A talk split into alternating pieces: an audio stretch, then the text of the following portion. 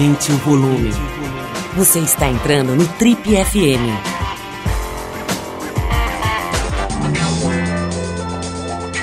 Oi, aqui é o Paulo Lima e a gente começa agora mais um Trip FM, o talk show da revista Trip. São 34 anos de boas conversas, reflexão e música de qualidade. Nosso convidado de hoje é um talentoso e eclético cantor e compositor brasileiro e um dos maiores nomes do hip hop nacional. Ele começou a sua trajetória na música no começo dos anos 90, em bandas como Missed Action e Funk Fuckers, onde se apresentava sob a maravilhosa alcunha de Bernardão Erótico. Mas foi nos anos 90 com a inesquecível e novamente na ativa banda Planet Hemp que o nosso convidado de hoje conquistou o Brasil. Ao lado do Marcelo D2, ele chacoalhou o país em 95 com Legalize Já, Não Compre Plante, Porcos Fardados, entre outros clássicos do álbum Usuário. Seu primeiro disco com a atual banda veio em 2003, o Enxugando Gelo, e em 2012 participou ao lado de Marisa Monte e seu Jorge do show de encerramento das Olimpíadas de Londres que anunciava a Olimpíada do Rio de Janeiro. A conversa hoje aqui no Triple FM é com Bernardo Santos, mais conhecido como Benegão, está lançando uma versão comemorativa dos 15 anos do disco Enxugando o Gelo e que também está com um trabalho muito bonito, onde ele interpreta canções do gênio do samba e da bossa nova, o baianíssimo Dorival Caymmi. Bernardão Erótico, quer dizer, o Benegão, antes de qualquer coisa, muito obrigado pela sua presença aqui nas nossas majestosas instalações. A gente saiu esse papo algumas vezes e finalmente é hora do show, é showtime, como diria o locutor lá de MMA, né, do, do Bruce Buffer. It's showtime. Seja bem-vindo, Bernardo, meu caro Bernardão Erótico. Beleza, Seja bem-vindo, cara. Tranquilidade total. Finalmente, né, rolou a conjunção interplanetária e estamos nessa. Cara, que responsa você cantar Dorival Caymmi, né, cara? É mais ou menos como reescrever a Bíblia, né? Você tem que ter moral ali para pegar a música desse gênio né? Todo mundo já tem um certo registro das canções. Total. De repente você vai lá e pega e fez um trabalho muito bonito. A gente vai ouvir aqui, aliás, em primeira mão, uma das músicas que o Benegão fez aí do Dorival Caymmi. Como é que foi essa ideia, cara? É meio improvável, né? As é, pessoas então. estão acostumadas com você em outra linha de, de, de musical, em outra sonoridade. De repente você faz voz e violão, Dorival Caymmi. Como é que foi isso? É muito louco, porque assim, é uma parada que me acompanha há muito tempo, desde moleque. Eu costumo dizer que eu, enfim, quando eu comecei a, ter, enfim, descolar as granas para comprar meus discos e tal, vinil, né, na época, 15 anos, 14, 15, 16 e tal. E daí eu, enfim, ia nos sebos e tal, atrás das, das paradas, e comecei a abrir o, o a mente para a música brasileira geral, né? Que eu, eu vim natural, eu vim classicamente do rap e do punk, então essa junção. E daí eu falei, bom, quero ouvir qual é a Dorival Caymmi, então não sei o quê. E peguei um disco sem bula nenhuma, que é o Caymmi Seu Violão. E botei ele, cheguei em casa, fiz um ritualzinho clássico que eu tinha, que era botar uma música, música para tocar, tipo, apagar tudo, deitar no chão lá do quarto que tinha, que tinha vitrola e ficar ouvindo. Né? Eu queria esquecer um negócio assim, tipo, pô, totalmente tranquilo e tal, aquele som, fazer um carinho e tal. Aí, enfim, era um tal de maremoto pra lá e pra cá, morria gente, a jangada pra lá e sereia pra cá e o caralho, menino, fiquei tipo, mesmo que fiquei apavorado, inclusive, em alguns momentos, assim. É, me fiquei sem ar, assim. E daí eu me lembro que a, sensação que eu tive com esse disco, é, quando acabou pro lado A, assim, eu me lembro que eu levantei e falei, que porra foi essa? Tipo, aí eu botei lado B, eu falei, o que, que vai me esperar do outro lado? E foi a mesma sensação que eu tive, a única disco que me causou isso foi o primeiro do Black Sabbath, assim, quando eu ouvi, na mesma situação. Que era uma parada, assim, que me causou coisas que eu normalmente só tinha com filme, sei lá, com alguma coisa, assim, que é um negócio de você ficar com num estado diferente ouvindo música, assim, você... Você não tinha tomado música, nada, bonito, nem fumado nada, nada, nada, nada. Tem certeza? Absoluta, mas é porque é isso, né, cara? Porque a parada é, tipo, esse disco é muito poderoso, né? Você tô vendo aqui que você fez uma, uma comparação genial aqui, você falou que era um, esse disco era um lance meio Black Sabbath, na Lagoa do Abaeté, é isso? é, a Lagoa do Abaeté tem muito a ver com esse lance, né? Tipo, é uma música bem sinistra. ô, ô, Bernardo, me fala uma coisa, cara. Você, tá, você, você e o D2 voltaram a fazer shows juntos, né? São composições de 20 anos atrás que vocês estão levando aí com muito sucesso. Uhum. Conta um pouquinho aí do, do, dessa, desse distanciamento, dessa reaproximação. Inevitável a gente falar disso. Uhum. Cara, a gente ficou um tempo sem se falar, geral, assim, sei lá uns cinco anos, cinco, seis anos, obrigado. E, e depois de um tempo a gente, sei lá, a gente se encontrou até numa parada que era, tinha uma galera tocando. Tá? Você falou do Zé Gonzalez antes que a gente tava fazendo em off e tal. Tava o Zé, tava uma galera, a gente se encontrou todo mundo falou, ah, foda, já passou o tempo. Tipo, já deu, sacou? E daí a gente, enfim, depois de um bom tempo depois disso, que a gente nem, enfim, as pessoas nem sabiam que a gente já tava se falando e tal, continuava até tinha as brigas de que era uma loucura e tal, mas a gente já tava se falando, tava tudo certo. E daí. E daí, depois de um tempo, a gente decidiu fazer, começar a voltar a fazer show geral, que foi um chamado do Circo Voador, na verdade. Que o circo tava fazendo show tipo comemorativo, tava fazendo. Fez a Plebe Hood, até, o, o Concreto Show, fez o, o traje com Vamos Invadir Sua Praia, fez o Rapa lá do Beladoar. Todo mundo fazendo disco clássico lá, um show. E a gente foi fazer o usuário, foi chamado fazer o usuário. Falei, ah, beleza, vamos fazer, vamos juntar e vamos fazer. Aí desse um show virou milhões até hoje, né? Tipo, desde 2012 a gente não parou mais. E estamos fazendo. Temos, é, a gente tocou agora há pouco tempo no Credit Car. É, foi classe. No final do ano, aqui em São Paulo, deve ter no Aramaçã, que é lugar clássico que a gente tocava lá em Santo André. Sempre tinha show. Vai ter um show responsa, vai ser a gente, o Baiano System o Rincon, Sapiência, vai ser bonzão. Enfim, Vereador, tá é, é, é, um assunto velho, cara, mas ele continua sendo muito rico do ponto de vista humano, que são essas relações né, de trabalho junto, de relação de artistas que convivem, de bandas uhum. que se, se juntam, se dissolvem, se reaproximam. Como é que é isso, cara? É um negócio meio parecido com casamento, quer dizer, ele total, tem um auge. Total, tem casamento e casamento, né? Tem casamento tem uma hora de desgaste depois sei lá, a galera se reorganiza e volta e fica bom também, sabe? É, o nosso caso foi esse, assim, na verdade. É porque é um negócio realmente. Você acaba vendo. É o clássico, né? O que se fala, é um clichê clássico, né? Você vê mais a, as pessoas do que a sua própria família, sabe? Em algum momento, sacou? Qualquer umas coisinhas pequenas vão, tipo, pode deixando irritado, sei lá, os negócios, e você tá ali convivendo e tal. É, é clássica convivência, né? Que, é uma, que é uma arte, né? Convivência é uma arte, né? Quem que você acha que é mais difícil nessa dupla, você ou o D2? Ah, os dois são difíceis, né? mas a gente, tipo... são dois escorpianos, né, cara? Aí é foda, é difícil. Dois bicudos. É, exatamente. É. Mas aí, pô, a gente hoje em dia tá benzão, assim. E tem feito shows aí com o Planet Ramp, né? Que foi a banda que, que projetou o teu nome, né? Isso. Bernardo, acho que, pô, muita gente lembra, né, daquela cena, vocês presos ali. Você tava naquela parada, né? Graças a Deus, não. Ah, você não tava naquele Meu momento? santo me salvou, cara. Mas, eu tinha um show no Rio do Funk Funk que eu tava, eu tinha invertido a prioridade é. e eu botei Gustavo no meu lugar, o Black Hill, então. Eu lembro do Zé Gonzalez ali, é, olhando Zé, por, é, paredes. Zé, coitado, tá, foi, foi foda. Não, eu tava nessa parada também, só que eu tinha um show no Rio, é, com Funk Funk e tal, na lona de Bangu. E acabou que não levaram PA, não levaram equipamento, não levaram nada. A gente ficou lá, não aconteceu nada de show. Eu fiquei, pô, revoltado. Falei, pô, que absurdo, caralho, ninguém chão. Eu marquei aqui o show, pô, deixei de viajar com plant, não sei o quê, pra, pra fazer essa parada aqui. Nego não traz a porra do equipamento, que merda, não sei o quê, vou matar.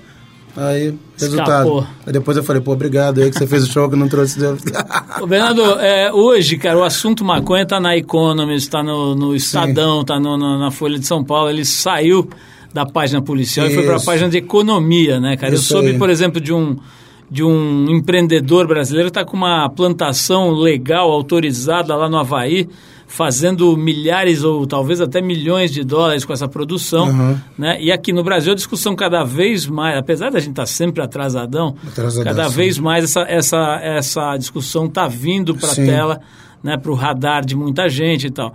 Vocês lá no Planet Ramp, cara, de uma certa forma, é, anteciparam um pouco, né? Chamaram para vocês essa, essa, discussão e pagaram o preço disso, sim, né? Sim, sim. Até recentemente tive com o D2 e até hoje, quando você fala o nome dele, para certas pessoas existe um certo estigma. Sim, assim, sim, né? sim, sim.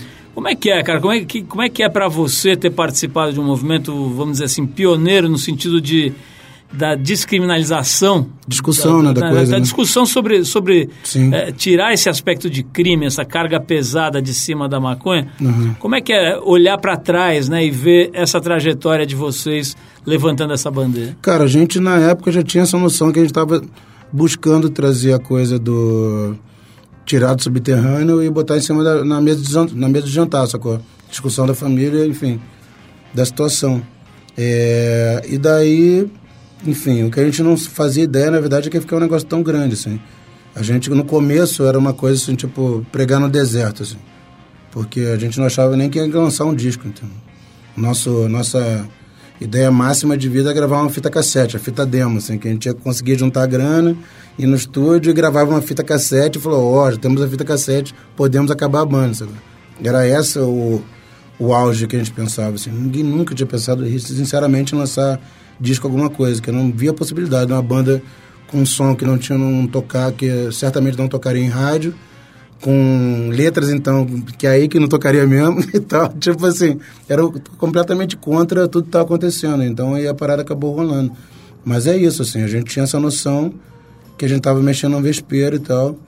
E, e, toda vez a gente ficava assim, quando a parada começou a acontecer, de, de show e tal, começou a ficar grande, falou, pô, vai dar uma merda, hein? Vai dar merda. Não, beleza, vamos lá. Vai dar merda. Deu merda? Não, beleza. Vai dar merda. Deu... Foram dois anos assim nesse esquema. Quando a gente relaxou, e falou, ah, tá tranquilo. Deu merda. Fernando, como é que é para você hoje aos 44 anos, cara, a tua, a tua relação com a maconha? É uma coisa importante na tua vida? Ela é fundamental? É mais ou menos? Como é que você lida com, com a maconha do ponto de vista de pessoal mesmo? Sim. Cara, eu fumo bem pouco hoje em dia, assim, bem pouco. É... Mas aí a parada é basicamente essa, assim. Eu não tinha... Quando a minha ideia pessoal, quando tava, a gente tava na parada, tipo, no dia a dia ali com o plant, agora a gente tá voltando volta a fazer show, tá metendo bronca, a gente, enfim, se reúne para fazer os shows, tá, tá demais. Mas sempre a minha ideia foi a ideia pelo coletivo. Independente de eu estar tá fumando mais ou menos, sacou? Porque a questão é básica é a seguinte, é... Muita gente sendo presa por uma coisa ridícula, sacou? Isso é fato.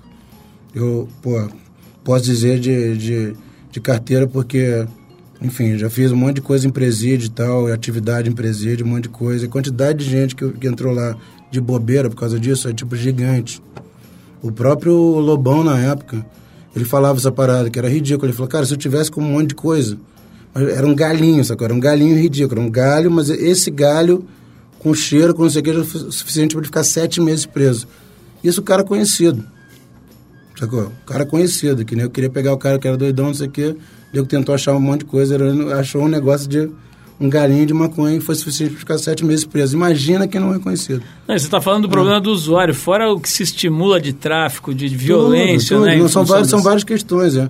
E, pô, é, é, milhões de questões, né? Tem a questão do tráfico, a questão de economia mesmo, que, pô, negócio que é, tem milhões de produtos, enfim, derivados que podiam salvar o negócio todo, enfim. Mas a gente está num caminho muito louco, porque ao mesmo tempo que está a gente está discutindo essa coisa do. É, a coisa da, da, da, da, da cannabis está chegando num ponto que está ficando gigante a discussão de uma forma que as pessoas não conseguem conter. A gente está num momento nosso do país aqui completamente magnada conservadora e eu não sei como é que vai ser essa, essa confusão, essa coisa. Mas, tipo assim, mas o negócio real é que o, a, o assunto está aí e não tem como tapar o sol com a peneira, sabe? O, o, Bernardo, eu nem gosto muito de, de, misturar a ideia de maconha com a ideia de drogas, de outras substâncias. Eu nem, mas, nem chamo ela de né? drogas, exatamente. Exato, é. mas, mas eh, falando então agora sobre drogas, uhum. a gente estava comentando aqui, né, enquanto ouvia o, o som, a, a, sua música, sobre, sobre o seu colega de profissão e amigo, né, o Gustavo uhum. Black Alien. Sim, a gente fez, a gente fez uma, uma matéria bacana com ele aqui recentemente, uhum. acho que chutaria que faz uns dois, três anos. Uhum e é ele contando sobre a dificuldade de sair das drogas, né? Sim, de sim, sair sim. da dependência química. Né? E no caso dele, uma, uma estratégia exitosa ali, com a ajuda de profissionais e tudo. O cara conseguiu, como dizem por aí, se limpar, né? Sim. Como é que você vê, cara, esse lado, né? O lado, vamos dizer assim, mais escuro das drogas, tal. Você, pô, né, no, basta estar tá vivo, né? E essa tua geração, Sim. assim como a minha, é, viveu muito de perto isso, teve muito contato com sim, isso e sim, viu sim. gente morrendo, viu gente. Sim, sim. Fala um pouquinho da tua visão, cara. O que, que você faz? Você tem filhos, não tem? Tem, tem, dois filhos. O que, que você pensa em falar para seus filhos, ou que você fala para seus filhos com relação a isso? Cara, é assim, na questão do Gustavo, porra, é uma parada que já tava com ele ali exatamente desde, sei lá, 13, 14 anos agora. Que ele era, é, tipo, ele consumia as paradas.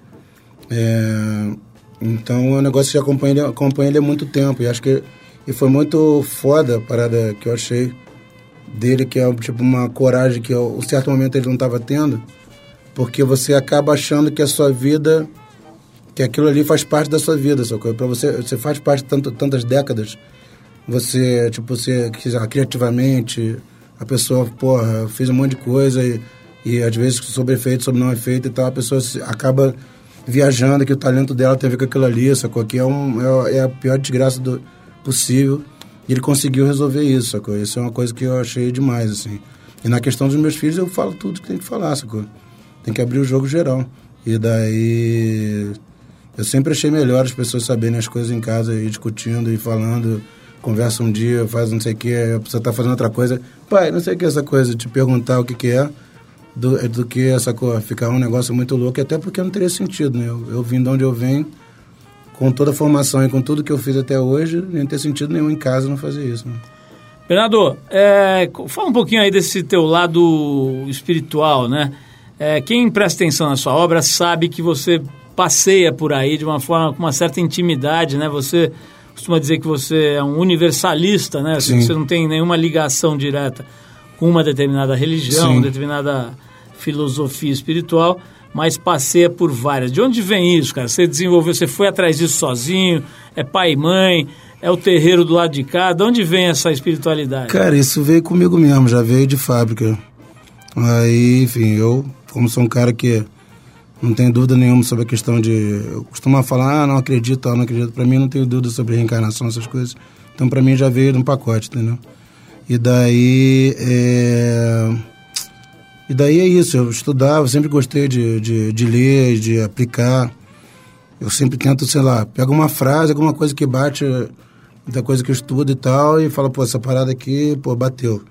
Eu vou tentar, me, me uso como laboratório, sabe? Eu pego aquilo ali e falo, bom, vamos buscar aquilo ali, ficar, tentar fazer aquilo ali. A parada funciona loucamente, eu falo, nossa, funciona, agora é meu. Aí tipo, eu parto para outro, entendeu? É, e vou fazendo isso, assim, com várias coisas. E, e sempre achei, enfim, não conhecia muita gente que fazia esse tipo as coisas. Normalmente a galera tem uma religião e tal, sai aquilo geral, ali os livros inteiros daquela e às vezes refuta outras, enfim. E eu sempre tive esse lance de, de buscar o geral. Até isso se reflete também sonoramente para mim. Porque eu não sou um cara que nego fala, ah, o cara do hip hop. Eu tô dentro do hip hop, nasci dentro do hip hop, mas eu, eu tô dentro de vários, vários sons. Tanto que eu faço coisa, sei lá, fazia coisa com isso das neves, fazia coisa com Matanza, Sepultura, enfim, eu tava fazendo os Dorival KM. Tipo assim, essa é a minha vida, entendeu? E daí, espiritualmente, é a mesma coisa. Agora, você passeando por todas essas crenças, cara, acaba adquirindo rituais de cada uma. Como é que é? Por exemplo, a gente outro dia foi entrevistar o KLJ e ele mostrou pra gente que ele bota um esparadrapo no umbigo quando ele vai pra noite e tal, porque ele acha que as, é, as energias, as né? energias esquisitas da noite Entra e tal. por ali, né? Entra por ali. Então ele mete o esparadrapão e fecha o corpo. Você uhum. tem rituais desse tipo ou não? Não, não tenho. Eu, tipo. Eu normalmente já tenho uma boa proteção, assim, natural. Graças a Deus. E daí eu. Enfim, a minha parada básica é é usar as filosofias, usar as coisas, entendeu? Tipo, desse jeito que eu falei. E a minha surpresa, assim, é, já entrando no assunto, que eu sei que, enfim, tu ia entrar, né, no lance do, do Hermógenes e tal. Tipo, a minha surpresa quando eu conheci o Hermógenes e tal, tive a parada, é ver que ele era isso também, entendeu? Eu, a gente se conheceu numa situação e tal. É... Vamos explicar para quem não conhece, uhum. né? O professor Hermógenes já, infelizmente, já nos deixou mas ele, ele teve uma vida muito longa e muito interessante, Sim, né? Ele foi militar, né? E depois ele conheceu o yoga, né? Ele, ele conheceu... teve uma tuberculose, estava desenganado, todo mundo falou que ele ia morrer em alguns meses, porque ninguém tinha parado. E ele teve essa intuição de, de quando não tinha mais ninguém que falava, a família toda já era e tal, ele ia ficar moribundo lá para morrer. Ele teve a ideia de, de, a intuição, né, de procurar, enfim. Ele correu atrás da parada e viu um, uma frase, um texto, não sei o que, ele foi correndo atrás e conseguiu é, se informar sobre a yoga, começou a praticar, estilo laboratório, esse negócio que eu estou falando, você faz de si um laboratório. Você buscar não, tese, não tinha né? ninguém que praticasse é, Exatamente, aqui, não né? tinha, exatamente. Daí você... Ele pegou os textos, começou a fazer as paradas e começou a melhorar. E a partir do momento que ele acabou e, e sarou. E o nego falou, pô, milagre, não sei o que. Ele falou, não, estou fazendo essa parada aqui e tal. E começou a a, a, buscar aquilo ali, a estudar mais, aprofundar, buscar tudo que é micro pedacinho que tinha para aqui dali e achar as coisas, se aprofundar, até que ele escreveu o primeiro livro sobre isso. Ele é considerado o introdutor da yoga no Brasil, né? Tipo, o cara que trouxe a yoga para o Brasil. E, e, é um cara, um, enfim, salvou muita gente ao longo do caminho. E quando a gente se, depois que a gente se conheceu, tal, ele me chamou para tocar no aniversário dele, que foi num centro Hare Krishna no Rio. Que eu fiquei muito emocionado tal. Ele falou, pô, você pode cantar no meu aniversário? Eu falei, pô, lógico. E cantei, e daí no, lá tinha assim, tinha o Leonardo Boff, tinha o, o um, um pai de santo, tipo, desses fodões, aí eu, é, sei lá, se a Monja Cohen tava lá, enfim, era assim, todo mundo, os mestrões de várias religiões juntos abraçando o emoji. Tinha e ele era universalista, ele se sentia assim. Tinha até um delegado Hare Krishna ali. E o Isakone, que é ele estava lá também na parada. foi esse aniversário deve ter sido deve ter sido sinistro, né? Foi demais, cara, foi demais, cara, foi demais. o, o, o Bernardo, é, o que, que você aprendeu, cara, de mais importante com o irmão? Eu sei que você leu os livros, tal, de repente você conheceu ele pessoalmente, virou amigo. O que, uhum. que você guarda de mais importante? O que, que mexeu com a tua vida? São várias coisas, cara, várias coisas. Assim. Eu uso frases deles, de, frases de Hermógenes, usei em prioridade, até tive essa chance de cantar para ele, ficou feliz que é uma frase clássica, clássica que fala hoje pavão, amanhã espanador e tal, que é um clássico dele. Ele é um cara que sempre. Peraí, hoje pavão, hoje amanhã. pavão, amanhã espanador. Perfeito. que ele fala, que ele é uma coisa assim que, que sempre me chamou muito nele, que além de ter ser profundo, sempre teve bom humor, assim. E é uma parada que eu nunca. Tipo assim, não consigo deixar de ter. É natural, é natural em mim também. E eu me identifiquei bastante com essa parada, assim. Eu, eu lia coisas que me faziam chorar dele, lia coisas que me faziam pensar muito e lia coisas que me faziam rir, sacou? E eu acho isso o, principal, assim. E isso eu levo muito para mim nas minhas letras com seletor de frequência e tal, das paradas. Bastante. Bernardo, vamos falar aqui de algo que não quer calar que é essa questão que eu brinquei aqui, mas é sério, né, cara? Você está com 44, é novo ainda, mas, pô, todo mundo, não importa se o cara tem 24, é, tem ligar, 16 ou 34, você precisa se ligar. Você está em dívida com o professor Hermógenes ou está se cuidando fisicamente? Cara, a minha parada, assim, eu tenho... A minha ligação foi muito legal, esse lance com, com o Hermógenes e tal, que, assim, ele me aceitou como discípulo porque, filosoficamente, eu estou 100% dentro da parada. É, e uma galera normalmente faz yoga fisicamente e filosoficamente não tá nem aí pra parar. É, o cara põe o, pé atrás da nuca, mas não pensa é, nada que preste. É, não, exatamente, tem isso, tem, tem muito, entendeu? Então, assim, na verdade, o ideal é ter os dois, né? É, é a junção dos dois. Você pode pegar o pé de outra pessoa é, e botar então, botar, né? Isso funcionaria lindamente. pegar o pé da Nath aqui. e daí o... Mas é isso, então. E daí, assim, o que me salva, na verdade, sou, enfim, um cara gigante, né, lateralmente falando faço desligando a saudação ao sol e tal. Mas o que me salva, na verdade, é, pô, que eu... Não me... é a cerveja não, só. É, né? não. Exatamente. Não, é que eu me salva que eu não me, é, que me salva que eu me alimento bem, sacou? Eu sou, tipo... É, passei, sei lá, 20 anos ou mais de piscitariano, assim, comendo só peixe de, de carne. E, e hoje em dia tô meio... Tipo, tô mais tendendo pro vegetariano e correndo pro vegan. Então tá tudo certo, assim. Se me alimentei bem, isso me salva enfim, fico doente uma vez por, mês, por, por ano, sei lá. Uma vez por mês é foda. uma vez por ano, tranquilo e tal. E daí eu tô, tipo, mesmo com essa gordura toda, eu continuo a ficar saudável. Mas eu tô, tô ligado geral, enfim, que agora. É, nas antigas era assim, se eu decidir, ah, vou dar um negocinho e tal, fazer um pouquinho de ginástica e bum. Dava uma, uma secada. Agora, meu irmão, tem que fazer o triplo pra secar, né? Porque é foda, né? O cara vai ficando, vai ficando 4.4, não sei o que, é loucura. Fernando, o, a gente tá falando sobre a. Falou, né? Sobre a espiritualidade, sobre a tua forma de ver o mundo, cara. Eu tô vendo aqui na tua biografia que você passou por um perrengue importantíssimo do ponto de vista de vivência humana mesmo, que, foi, que é a perda do seu pai muito cedo, né? Uhum. Você tinha 15 anos quando seu pai faleceu, não é isso? Isso. E e, e, e, ao mesmo tempo, pelo que eu estou lendo aqui, você ficou muito sem dinheiro, né? uhum. A sua família, você sim, sim. Estou é, vendo também, não sei se confere aqui, que você largou o colégio. Quer dizer, deve ter sido uma, uma época bem difícil. Uhum. Me conta um pouquinho como é que foi essa época e o que, que, ela, o que, que ela representa agora que você olha para isso 30 anos depois. Cara, meu pai era o arrimo da família geral, né? Tipo, meu pai tinha uma história muito louca, daria um programa inteiro só para contar.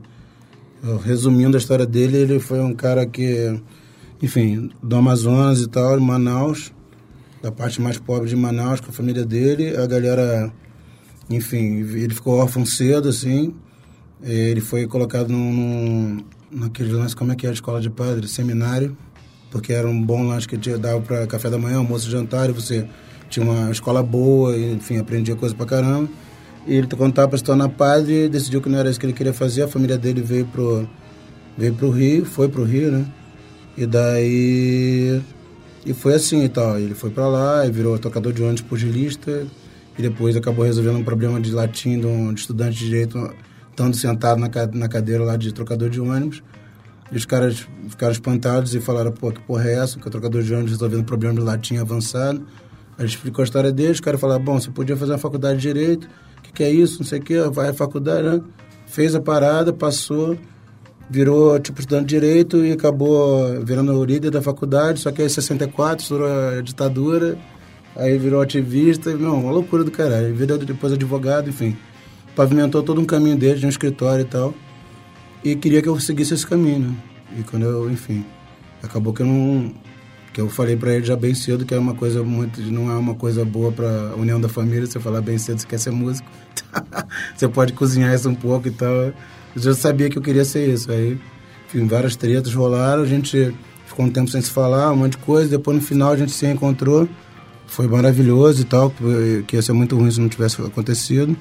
E ele era o rimo da parada. Acabou quando ele foi, aí babou geral. Ele estava estudando para ser juiz, enfim, com um monte de, de, dívida das paradas de dos cursos e tal, curso caro, as paradas, não sei o quê. E babou geral, entendeu? Eu acabei tendo que. Eu acabei me tornando o arrimo da família. Com uma coisa que ele achava que era uma coisa que ia me levar pro, pro buraco, sacou? Mas foi, você foi tinha 15 isso. anos, como é, como é que você, você é. conseguiu ganhar grana com música aos 15 anos? Não, a gente, na verdade, ficou quase para ser expulso lá do lugar, enfim, a gente ficou três anos devendo apartamento, três anos, não sei o que, pronto para ser, ser, ser pra, despejado. É, para ser despejado e tal. Mas aí eu continuei fazendo, eu falei, cara, eu, vou, é, eu cheguei para a família e falei, bom, eu não vou não vou mudar o meu rumo agora porque senão fudeu, tipo, eu não vou gastar porra nenhuma, eu vou descer e subir andando no Santa Teresa, que eu moro lá na casa do cara, lá perto do Cristo. Alto pra caralho. Desci e subi, pelo menos era magrinha nessa época. Desci e subia Santa Teresa andando, tipo, não gastava nada de nada. Tinha uma garrafa d'água, um livro e, e, fazia tudo o que eu tinha que fazer. Ia um monte de show, porque eu ganhava ingresso respondendo perguntas que a gente tinha um telefone fixo em casa, pelo menos. Que aí que eu tinha um telefone, a gente conseguia manter esse telefone pago e daí eu ganhava ligando para a rádio falando dando a resposta certa quem quem compôs a música? Não sei o que ganhava ingresso pro show. Aí não sei o que sei que lá. Pegava na rádio Fluminense lá, lá em Niterói que é essa rádio do onde surgiu o lance do Bernardo Erótico e tal. E daí por aí vai assim. E daí resultado eu acabei metendo bronca e a partir dos 18 anos comecei a, a, a ganhar começar a ganhar dinheiro com a parada e com 20 anos gravei disco com plant e deu no que deu Bernardo, você citou agora Santa Teresa, você ainda mora lá e, e principalmente como é que está o Rio nesse momento, né? O que a gente vê aí, uhum. pô, no, no noticiário é uma situação realmente de, de zona de guerra, né, cara? É, então, eu moro num lugar que já, é, já sempre foi meio, meio assim, na verdade. Então, eu não vejo muita diferença do que era que tá, sacou? É, é porque agora a violência está chegando mais perto da, da, de onde não chegava. Mas essa história da intervenção aparece. militar, como é que você está vendo isso? Isso é bizarro, bizarro, bizarro. É tosco, é, é, tipo, é o fim da picada, porque se, se for ver o lance, nem o general que, que era o encarregado sabia dessa intervenção, o cara estava de férias. Não teve essa parada, o cara chegou e falou, ah, ainda vou entrevistar todo mundo. Como é que vai ser, general? Estou chegando de férias, vou me inteirar do caso. Tipo assim, não existe isso. É, Assim, primeiro, sou contra a parada de intervenção militar. Sim, é lógico para mim. Qualquer parada desse, desse caminho, para mim, está errado. E, e qualquer coisa que fosse feita militarmente, o militar, você requer, essa coisa. Militar é igual a estratégia, sacou? Agora, como é que vai uma intervenção militar que nem um comandante sabia, sacou? Foi uma parada política bizarra. Tem deu uma canetada ali, tacou a galera para lá para fazer um, um mise-en-scène, só que esse mise-en-scène mata um monte de gente, sacou? Porque vai para a comunidade, e aquele negócio, confusão na cabeça das crianças, revistando crianças com, com mochila, sacou? De seis anos de idade, sete anos. Tipo, matou já bastante gente, enfim. E, e a maioria das coisas nem sai no jornal. Então, quando sai, é quando algum, tipo, soldado toma um tiro, alguma coisa, enfim, é uma confusão do caralho. Uma responsabilidade bizarra e que, e que não tem nada a ver com, com segurança, assim. Porque até porque ele fez a, a, aquela PEC que limitou o gasto de segurança e que tirou não sei quantos por cento da, da, da, da, da, da verba de segurança. Então como é que você faz um negócio para tirar a verba de segurança e diz que está combatendo a, a violência? Tipo, não existe. Eu vou te pedir licença para mudar de assunto radicalmente, a gente já vai terminar, mas preciso te fazer uma pergunta importantíssima. Uhum. Qual é o segredo da beleza da sua barba, cara? O que você faz para manter a sua barba tão alinhada, cara? Quem, não, quem tá vendo a gente pela internet está vendo a expressiva e pontuda barba do pequeno Bernardo. Como é que é? Você passa aqueles cremes, aquelas pastas, como é que chama? Pomadas Porra, Qual cara. é o seu ritual de beleza? Não cara? tem, cara, não tem. É zero. É, até quando. Hoje em dia tá na moda essa parada da barbearias, não sei o que, das paradas, né? Tudo que é lugar tem. Todo mundo que fala assim, porra, deixa eu fazer um negócio. Você fala, não, não mexe não, obrigado, tá bom já e tal. Todo mundo quer fazer uma coisa e tal. Eu falo, cara, tá, tá tranquilo, eu faço mesmo. Eu enfim, de qualquer jeito fiz aqui, correndo. Bernardo, outra pergunta importante, cara. Se você tivesse que dar uma orientação para um náufrago, o cara vai ficar cinco anos, dez anos numa ilha deserta, mas tem lá uma vitrolinha e tem também uma rede e tal para ele ler um livro. Então ele pode levar um livro e um disco. Quais seriam os, o, o livro e o disco que você daria para o nosso náufrago? Cara, é, o disco com certeza seria o Canções Praieiras do Caim, isso é óbvio. Até para o cara ter um, um, método de sobrevivência ali bom e saber o que fazer e o que não fazer. É, já tá ali, né? Exatamente. Eu não caí no canto da sereia, eu vi de noite ir pra lá e tal. E livro tem um livro foda, cara, que eu. Um dos últimos livros foda que eu li há muito tempão, que é o. O Padre Cícero, do José Paz. José Paz Lira, acho que é esse o nome do, do, do autor, cara que é um cara que faz biografia, é, é, enfim, da, da galera das antigas, dos, dos caras, das figuras absurdas, enfim, da história brasileira. E esse livro é fundamental se você gosta. Eu sempre gostei muito de história, né? E que é importante hoje em dia. Acho que as pessoas deviam gostar mais de história para não ser enganado facilmente. Mas o, mas a parada assim, esse livro ele passa pela, pela quase pela proclamação da República, passa pela, por Canudos, passa por um monte de situação chave da, da, da passa por Lampião, enfim, uma situação chave da, da história do Brasil e tendo fio condutor o Padre Cícero, assim, que várias coisas ele tava, passou por perto, passou por ele, enfim, várias situações e é um, é um livro muito foda também de ler, que é gostoso de ler, assim, é tipo uma aventura, assim, foda. Bernardo, quero te agradecer muito pela presença, foi uma delícia bater esse papo. Valeu. Parabéns pelo teu trabalho, pela tua trajetória, pela tua forma suave aí de se locomover neste planeta. Muito obrigado e parabéns também por esse trabalho novo que eu achei muito bonito. Obrigado, Bernardo. Valeu, mano, valeu. Responsa total tá aqui, vamos nessa.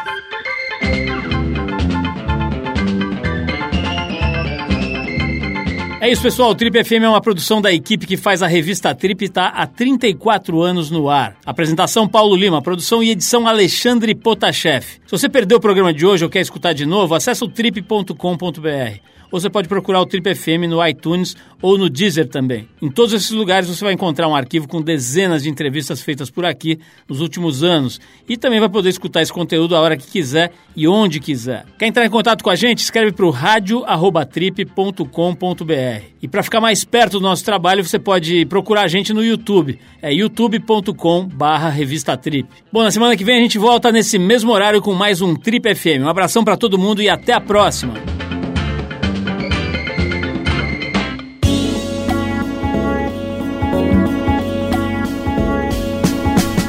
Você ouviu Trip FM.